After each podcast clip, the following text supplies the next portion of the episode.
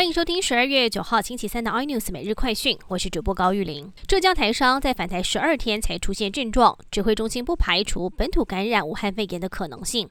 而医师对本土感染几率看法不一。但根据疫调发现，这个案例在中国期间虽然有戴着口罩，但曾经在传出群聚疫情的机场脱下口罩进食。召集人张尚淳也表示，连个案自己都认为，在上海浦东机场感染性是蛮有可能的。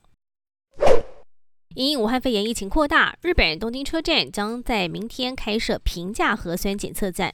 验武汉肺炎病毒只要一千九百八十块日元，大约是新台币五百四十三块，而且隔天就能够收到报告。日媒指出，这民间的病毒检测价格战也已经开打。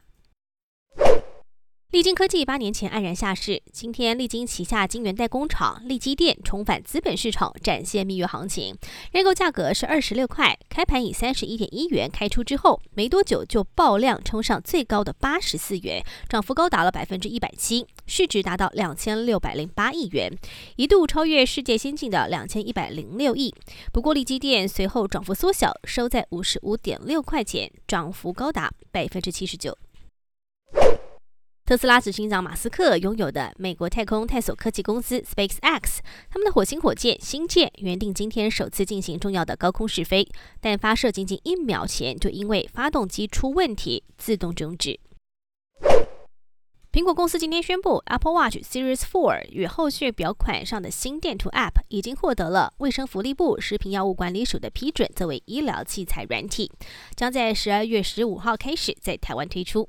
更多新闻内容，请锁定有线电视八十八 MOD 五零四 iNews 最正晚报，或上 YouTube 搜寻三立 iNews。感谢台湾最大 Podcast 公司声龙技术支持。您也可以在 Google、Apple、Spotify、KKBox 收听最新 iNews 每日快讯。